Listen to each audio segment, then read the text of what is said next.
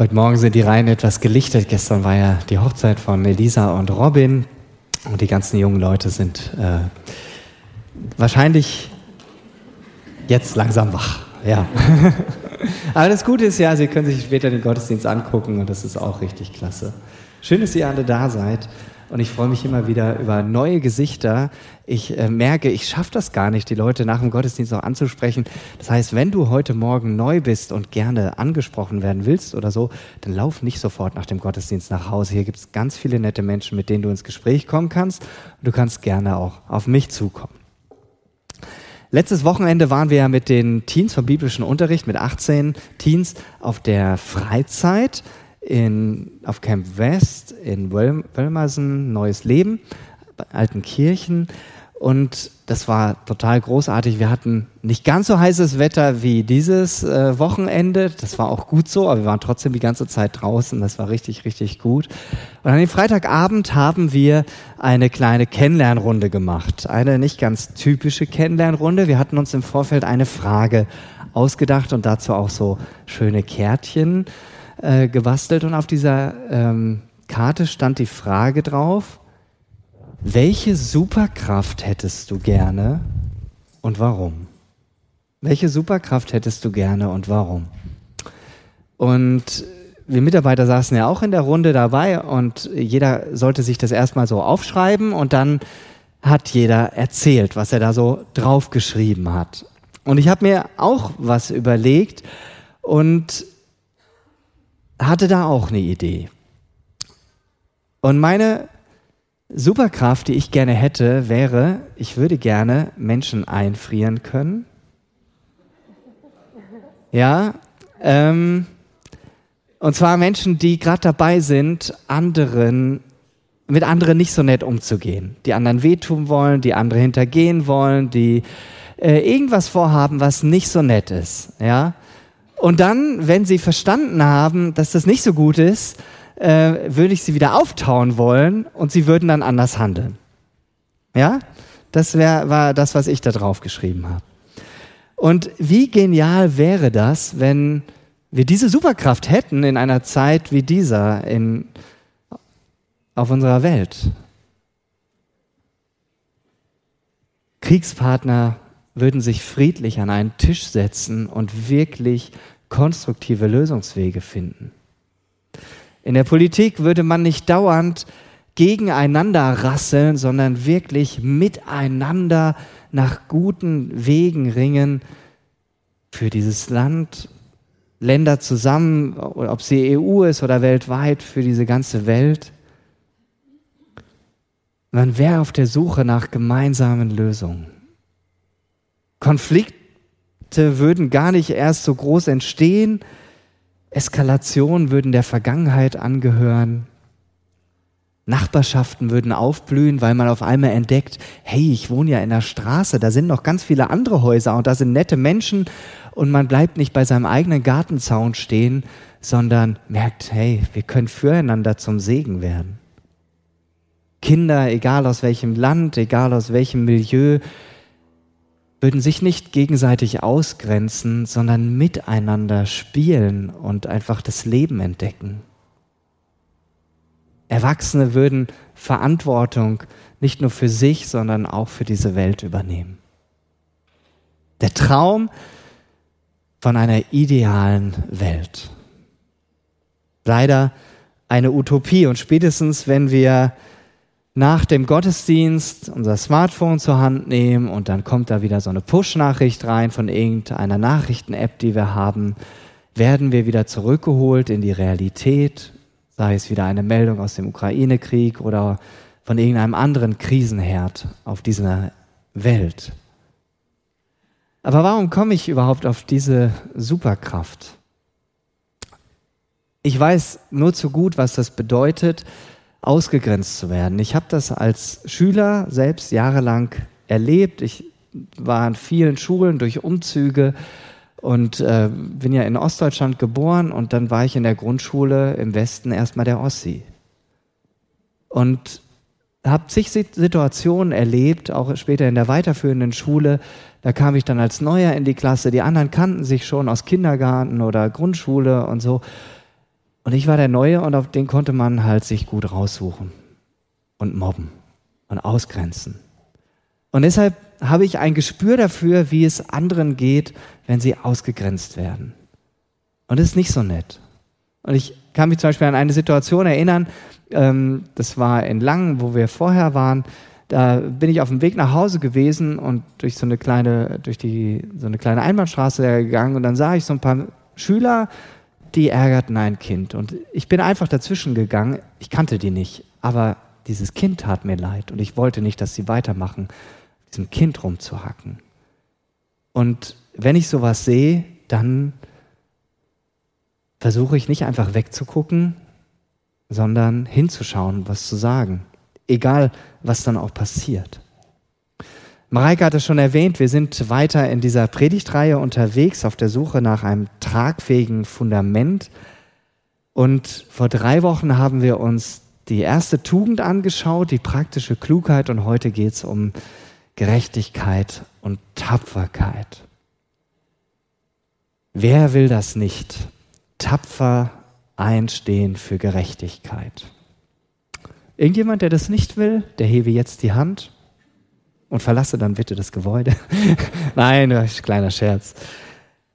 Noch nie war ein Thema so präsent wie dieses Thema rund um die Gerechtigkeit für die junge Generation. Die Generationen haben ja alle so verschiedene Namen und die Generation, die das betrifft, ist die Generation Z und die Generation Alpha. Das sind also alle, die äh, ab 1997 geboren sind. Also davon gibt es heute nicht ganz so viele hier im Raum. Da oben sehe ich ein paar, äh, natürlich die Bibelkids, die jetzt unten sind. Und die haben diese ganzen Themen auf dem Schirm wie Klimagerechtigkeit, Fridays for Future kann ich da nennen, Nachhaltigkeit, fairer Handel, Bekämpfung der Armut in der Welt, Kampf gegen Rassismus, Kampf gegen Ausbeutung von Frauen und Kindern und so weiter. Und an diesen Themen kommen wir heute nicht mehr vorbei. Das fängt ja schon an, wenn wir dabei sind, äh, zum Einkaufen zu fahren. Wir setzen uns ins Auto und dann fragen wir uns, von wo kommt eigentlich dieser Sprit? Ja, und warum ist der so teuer? Gut, das ist ein anderes Thema.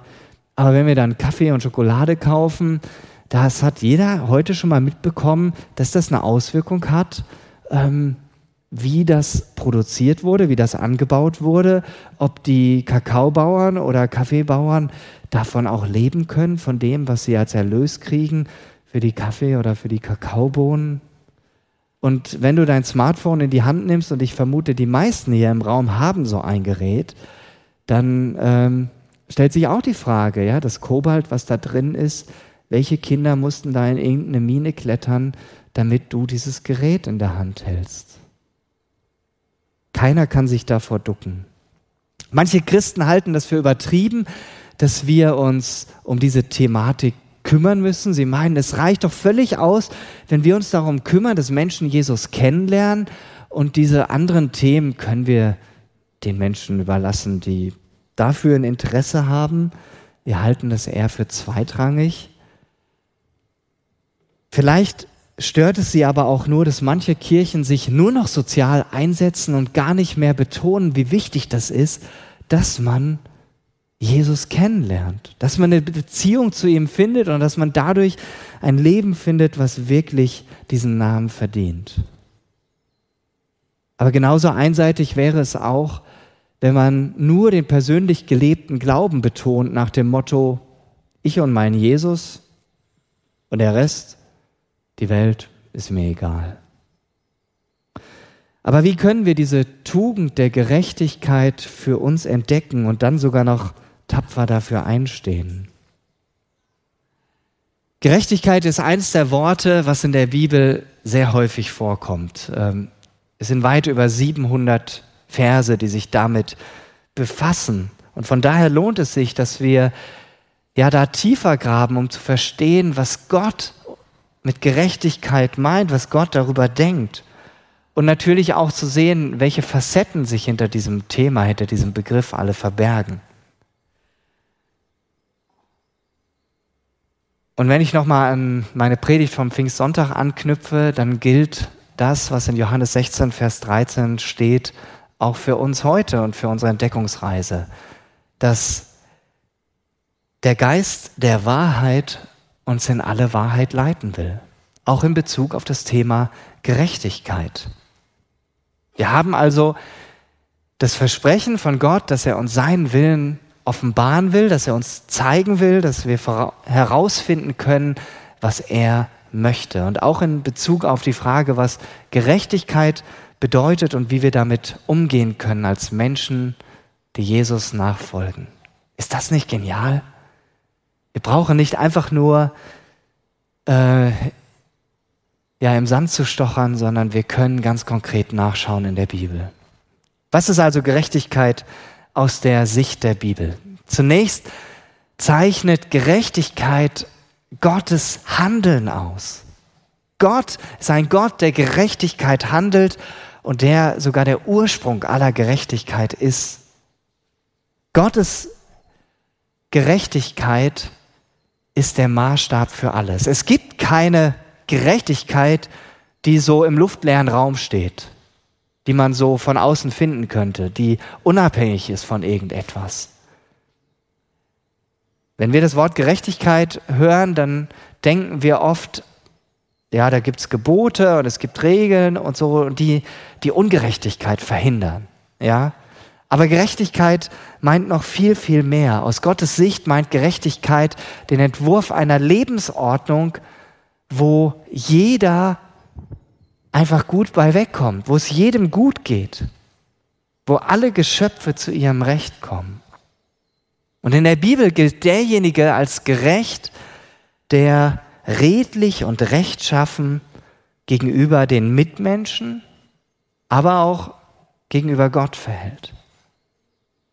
Oder anders ausgedrückt, derjenige wird als gerecht bezeichnet, der in Übereinstimmung mit Gottes Willen lebt. Aber das ist nicht einfach nur als Möglichkeit genannt. Das ist das, was Gott von jedem Menschen erwartet. Von dir, der du zu Hause am Livestream sitzt, von euch da oben, ganz in der Ecke, auf der Empore oder ganz hinten oder ganz vorne. Von mir. Nur so kann eine gute, eine tragfähige Gemeinschaft überhaupt hergestellt werden. Anders funktioniert das gar nicht. Und das, das war Gottes Ziel, als er diese Welt erschaffen hat. Menschen leben miteinander. Ich habe was mitgebracht. Menschen leben miteinander durch einen Rahmen.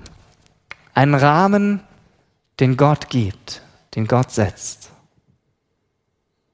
Und dieser Rahmen ermöglicht es, dass wir gut leben können. Und in diesem Rahmen da werden besonders die schwächeren Personen im Blick behalten, durch die Gesellschaft versorgt. Wir haben das in den Liedern gesungen am Anfang, dass Arme im Blick sind, sozial Schwache, Menschen, die krank sind, die allein sind, Witwen und Waisen. Im Alten Testament waren Witwen und Waisen völlig ähm, ja auf sich gestellt und die waren absolut angewiesen auf die Versorgung durch die anderen in der Gesellschaft. Und deshalb gab es entsprechend auch ein System, was Gott gegeben hat, wo diese Personengruppen besonders im Blick waren, dass besondere Abgaben dafür gab, dass die versorgt werden konnten. Und im Alten Testament ist sogar davon die Rede, dass es regelmäßig einen Schuldenerlass gab.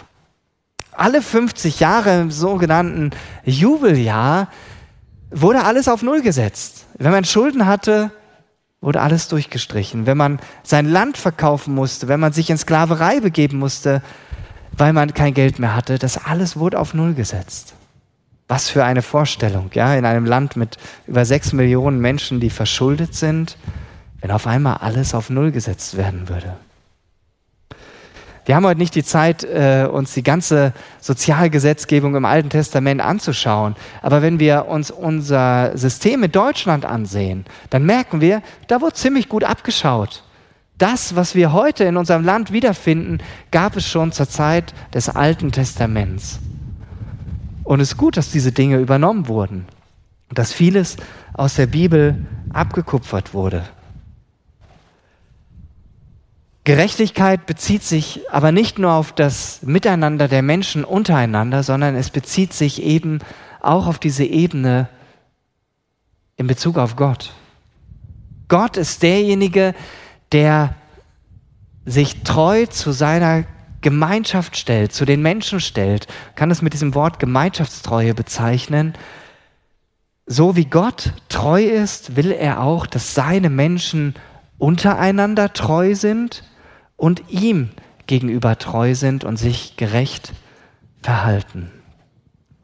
Doch leider, und das gehört auch zur Wirklichkeit dazu, die uns im Alten Testament gespiegelt wird, ist dieser Rahmen, den Gott gegeben hat, der hat vielen nicht gepasst. Leider blieb ganz viel von dem, was Gott an Gutem dem Menschen gegeben hat, an Ordnung auf der Strecke. Sie fielen sozusagen aus dem Rahmen raus, sind nicht mehr im Rahmen geblieben, sondern aus diesem Rahmen herausgetreten. Wollten es lieber alleine hinkriegen. Und das, obwohl Gott seinem Volk, und er hat es ja an dem Volk Israel ganz eindeutig gezeigt. Er hat ihm am, am Berg Sinai, nachdem er sie herausgerettet hat aus der Sklaverei in Ägypten und sie zu seinem Volk gemacht hat, hat er gesagt, okay, ich gebe euch diesen Rahmen, damit ihr gut leben könnt.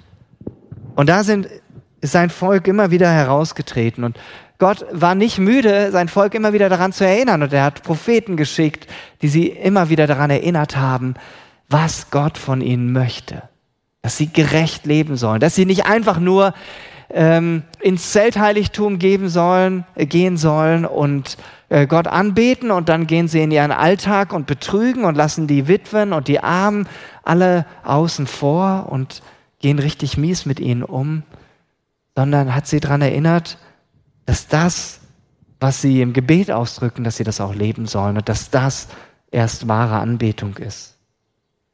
Und den Propheten, denen ist das nicht immer gut bekommen. Äh, sie sind tapfer dafür eingetreten, Gottes Botschaft immer wieder neu aktuell hineinzusprechen in die Situation. Und es hat manche das Leben gekostet, manche mussten jahrelang ins Gefängnis, wurden ausgegrenzt, haben, äh, ja, heute würde man sagen, äh, einen Shitstorm bekommen, ja, weil das wollte niemand hören, das war nicht nett, war nicht attraktiv. Und so scheiterte dieser Versuch. Kein Mensch konnte so gerecht leben, wie Gott sich das vorgestellt hat. Im Gegenteil, die Ungerechtigkeit im Volk Israel und in der ganzen Welt wurde immer größer. Und deshalb hat Gott bereits im Alten Testament angekündigt, ich selbst werde dafür sorgen, dass ihr fähig werdet,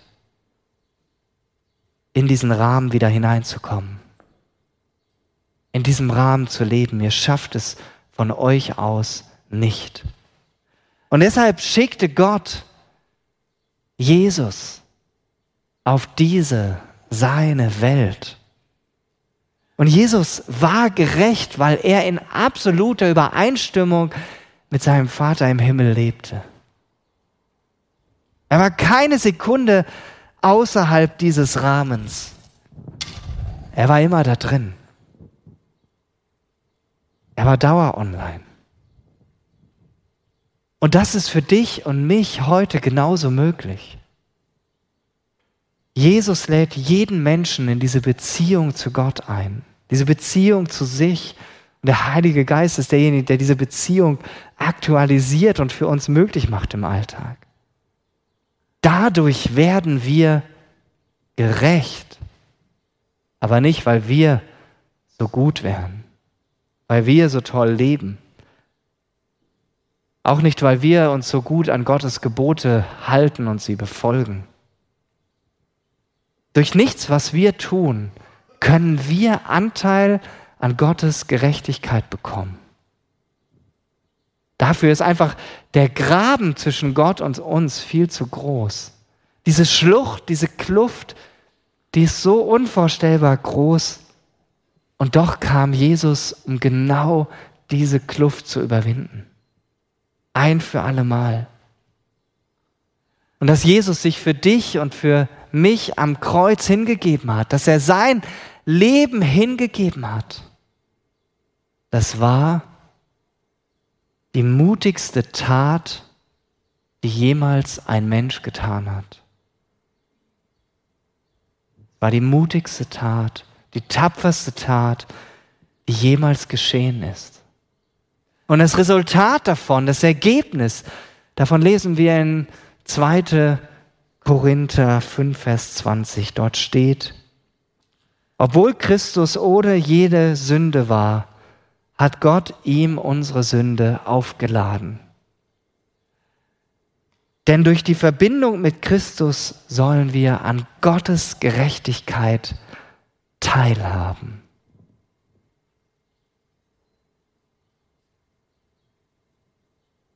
Und teilhaben an Gottes Gerechtigkeit meint nicht mehr und nicht weniger, als dass wir dadurch fähig gemacht sind, Gerechtigkeit als Tugend leben zu können. Wir können uns einfügen in den Rahmen, den Gott uns gegeben hat. Und dieser Rahmen ist nicht so eng wie der jetzt hier. Dieser Rahmen ist auch nicht nur so groß wie dieses Gemeindehaus. Dieser Rahmen ist so unvorstellbar viel größer.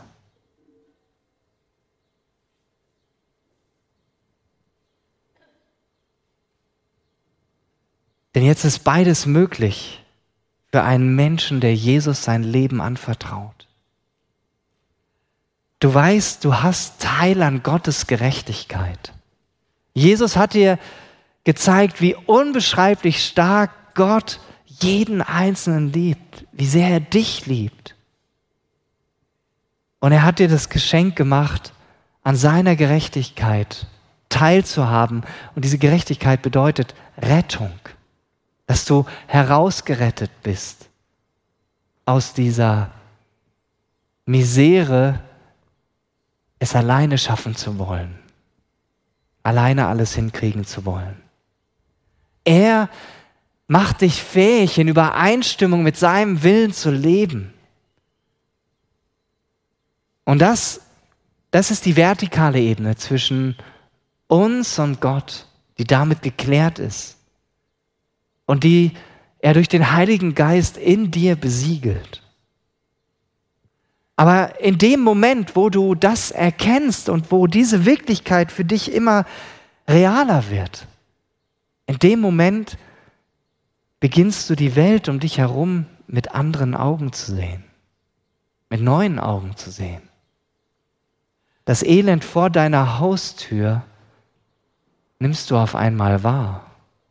Du nimmst wahr, wie viel in dieser Welt aus dem Rahmen fällt, den Gott uns gegeben hat. Du siehst vielmehr die Not in dieser Welt und sie berührt dein Herz. Dir nicht mehr gleichgültig, nicht mehr egal. Und du siehst auch noch mehr deine Verantwortung, dass dein Beitrag tatsächlich zählt. Und wenn das auf dich zutrifft, dann stellst du dir vielleicht die Frage, wie kann ich mit meinen begrenzten Möglichkeiten zu mehr Gerechtigkeit beitragen? Vielleicht hast du schon mal von der Micha-Initiative gehört. Wer hat das schon mal gehört? Micha-Initiative? So ein paar Hände gehen hoch. Genau. Seine weltweite Kampagne, ein weltweites Netzwerk von Christen, die sich engagieren gegen extreme Armut und für globale Gerechtigkeit andere begeistern wollen. Und es ist ausgehend von dem, was wir auch schon in einem der Lieder gesungen haben, von Micha 6, Vers 8, deshalb Micha-Initiative, wo Gott sagt, es ist dir gesagt worden, Mensch, was gut ist. was der Herr von dir erwartet, nichts anderes als dies. Recht tun, Güte und Treue lieben, in Ehrfurcht den Weg gehen mit deinem Gott. Und die Micha-Initiative, sie engagiert sich dafür, dass die Nachhaltigkeitsziele der Vereinten Nationen umgesetzt werden. Zum Beispiel soll bis 2030 die Armut in dieser Welt besiegt werden. Boah, das sind noch siebeneinhalb Jahre. Ist nicht mehr so lange hin. Und auf der Homepage vom ähm, Micha Deutschland steht, als Micha Deutschland e.V. sind wir überzeugt, dass jeder Mensch, jede Gemeinde, jede Organisation und jede Gesellschaft Teil der Schöpfung Gottes ist und es unser Auftrag ist, diese Schöpfung zu bewahren und die Würde aller Geschöpfe in unserer Welt zu achten. Ganz praktisch haben die zum Beispiel mit dazu beigetragen, dass dieses Lieferkettengesetz, vielleicht hast du in den Nachrichten das schon mal davon gehört, jetzt ähm, ja in Diskussion ist, in dieser Legislaturperiode noch umgesetzt werden soll. Natürlich ein Gesetz mit Kompromissen, aber ein erster Schritt in die richtige Richtung. Ich finde diese Initiative voll gut, aber ich muss auch ehrlich sagen, ich habe davon zwar schon viel gehört, aber so richtig intensiv auseinandergesetzt habe ich mich damit noch nicht. So in meinem Alltag versuche ich, in dem, wie ich einkaufe, auch Akzente zu setzen, dass Dinge auch fair, fair produziert sind und da das ein oder andere wirklich zu beachten oder nicht alles wegzuschmeißen, sondern zu gucken, kann ich es noch reparieren, kann ich Dinge länger verwenden. Ähm, aber mit den, diesen großen Nachhaltigkeitszielen, das sind 17 Ziele, kann, könnt ihr euch anschauen auf der Homepage, da habe ich mich bisher noch nicht befasst. Und dabei habe ich festgestellt, als ich da gestern drauf geschaut habe auf die Homepage, die bieten richtig gutes Material an, wo man als Einzelperson, aber auch als Gemeinde ähm, sich einklinken kann in diese Ziele und ganz konkret schauen kann, wie können wir das vor Ort umsetzen? Kann ich das persönlich, aber wie können wir das auch als Gemeinde umsetzen? Und an dieser Stelle kommt jetzt die Tapferkeit ins Spiel. Und keine Angst, die Predigt dauert nicht nochmal 20 Minuten. Ich könnte auch sagen, statt Tapferkeit der Mut. Wenn ich erkannt habe, dass es etwas Gutes gibt, dann wäre es feige, wegzusehen und es nicht zu tun. Klar hätten wir die Möglichkeit, uns einfach einzuschließen hier in unserer frommen Bubble, Blase, wie man heute so sagt, und zu sagen, dass da draußen geht uns nichts an. Aber das ist nicht der Weg, den Jesus für uns hat. Geistlich ausgedrückt heißt es, ähm, dass Schlechtes auf der Welt passiert, ist normal. Sünde geschieht. Das sehen wir an der Bibel überall. Da brauchen wir nicht viel für tun, das passiert automatisch. Aber dass das Gute geschieht, dafür müssen wir uns aktiv einsetzen. Hebräer 12, Vers 14 fordert uns auf, dem Frieden und der Heiligung nachzujagen. Das Gute, das kommt nicht automatisch, das fällt nicht vom Himmel, das muss man tatsächlich wollen, das muss man fördern und schützen. Und damit das geschieht, braucht es immer wieder Tapferkeit und Mut. Und euch sind wahrscheinlich auch diese Berichte bekannt, wo sich ähm, Leute im zivilen Bereich einfach für andere eingesetzt haben und dabei viel Mut bewiesen haben, obwohl sie teilweise dann verprügelt wurden oder andere Dinge erlebt haben. Bloß weil sie sich zum Beispiel für jemanden eingesetzt haben, der ähm, Migrationshintergrund hatte, von anderen drangsaliert wurde. Und er hat, den, hat sich vor den gestellt und wurde dann zusammengeschlagen. Das war in München vor ein paar Jahren. Der Mutige schaut hin und er weiß, sein Handeln hat Konsequenzen. So wie Jesus wusste, dass wenn er sein Leben hingibt am Kreuz, dass er dann stirbt. Aber er ging diesen Weg, obwohl er wusste, dass ihn das Leben kostet. Dass ihn das Leben kostet. Mut ist freiwillig. So wie Jesus aus freiem Willen sein Leben für uns hingab. Nicht, weil er musste. Und deshalb dürfen wir auch ganz bewusst unsere Kraft dafür einsetzen, dass mehr von Gottes Gerechtigkeit in dieser Welt, aber das klingt so, so weit weg, auch hier in Herborn, in Burg und in Guntersdorf und in Hörbach und in Mittenaar, wo auch immer ihr wohnt, dass das sichtbar wird. Mut nimmt auch das Risiko in, in Kauf, Es ist kein leichtsinniges Handeln. Wer mutig ist, ist bereit, Opfer zu bringen. Für eine gute und gerechte Sache, die man als solche erkannt hat. Und jetzt bist du ganz konkret gefragt. Wie willst du tapfer einstehen für Gerechtigkeit? Ich ermutige dich, dir eine Sache ganz konkret vorzunehmen, die du in dieser kommenden Woche anpackst. Ist es bei dir der Punkt der Nachhaltigkeit, wo du einen Unterschied machen willst? Du bewusst tiefer in die Tasche greifst und überlegst beim Einkaufen?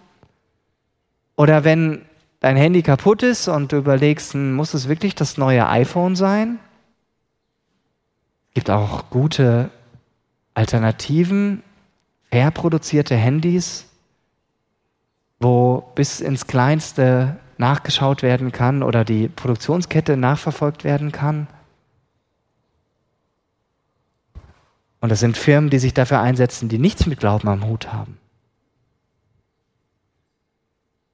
Vielleicht schaust du auch mal auf der Homepage der Micha-Initiative nach und guckst, was sie da an Ideen haben. Die bieten zum Beispiel einen äh, neuen Kurs an, den man, äh, den du, wenn du sagst, hey, das wäre richtig cool, den gucke ich mir an, den biete ich vielleicht als Semestergruppe nach den Sommerferien hier an, um mit anderen, die sich auch über das Thema informieren wollen, ähm, ins Gespräch zu kommen und gemeinsam zu entdecken, wie können wir anders handeln, aber was können wir auch als Gemeinde ganz konkret tun, um einen Unterschied zu machen.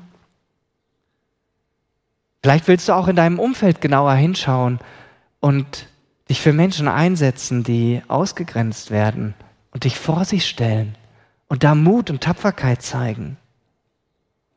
Es gibt heute auch viele Wege über Petitionen, ja, Unrecht anzusprechen und für Gerechtigkeit einzustehen. Wie willst du dich tapfer für Gerechtigkeit einsetzen? Und Rita, darf ich dich spontan bitten, ähm, ein bisschen Instrumentalmusik am Klavier zu spielen? Und ihr habt einfach eine Minute Zeit, euch diese Frage zu beantworten und geht mit Jesus ins Gespräch. Ähm, überlegt, was wollt ihr da jetzt konkret machen? Und wenn du was zum Aufschreiben brauchst, kannst du dein Handy nutzen oder du nutzt die Kontaktkarte, die neben dir liegt. Kann man auch zum Aufschreiben verwenden.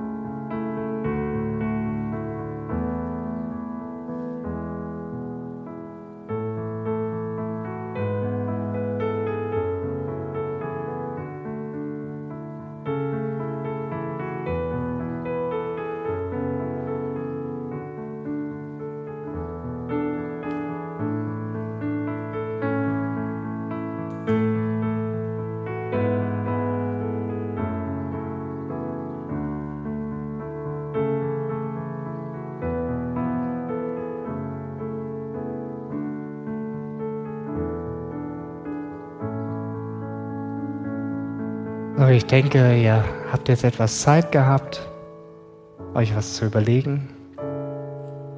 Und ich habe mir auch was überlegt. Äh, ich hatte ja schon etwas mehr Zeit dafür. Ich habe gedacht, ähm, dass wir im Herbst uns ganz konkret da tiefer mit befassen. Auch hier, hier im Gottesdienst. Die bieten auch einen Gottesdienst speziell zu diesem Thema an. Und da möchte ich mich gerne mit auseinandersetzen und einfach gucken, ähm, da nicht einfach diesen blinden Fleck behalten, sondern zu schauen, wie kann das hier für uns als Gemeinde ähm, mehr auf den Schirm kommen. Nicht, dass wir mehr zu tun haben, sondern dass wir diesen Fokus kriegen und einfach schauen, was können wir anders machen. Der Gottesdienst ist jetzt bald zu Ende. Und wie wäre das, wenn du, wenn jeder hier mit einer anderen Person darüber sich austauschen würde, was ihr euch gerade überlegt habt? Ich glaube, das hätte drei positive Effekte. Zum einen bleibt es nicht einfach nur ein schöner Gedanke, sondern ihr sprecht den aus vor jemand anderem. Zweitens bedeutet es auch, dass, es die, dass dieser Gedanke die Chance bekommt, aufgegriffen zu werden, vielleicht sogar von eurem Gegenüber. Und die Wahrscheinlichkeit, dass du das umsetzt, wird wahrscheinlich um ein Vielfaches ansteigen, wenn du mit jemandem darüber gesprochen hast. Mein Wunsch ist es, und auch der Wunsch von uns als Gemeindeleitung ist, dass wir als Gemeinde nicht einfach nur für uns hier da sind, sondern dass wir wirklich für diesen Ort hier auch da sind, auch für die Ortsteile, wo ja viele von uns drin wohnen, dass das eine Auswirkung hat, dass wir nicht einfach nur ein netter, frommer Gesangsverein sind, die sich sonntags hier treffen, sondern die das, was sie von Jesus geschenkt bekommen haben, mit hineinnehmen in ihren Alltag und dort ja Menschen mit hineinnehmen in die Sicht von Gottes Gerechtigkeit. Dass wir als Gesandte Jesu in unser Umfeld gehen und uns von ihm gebrauchen lassen damit andere auch verändert werden können.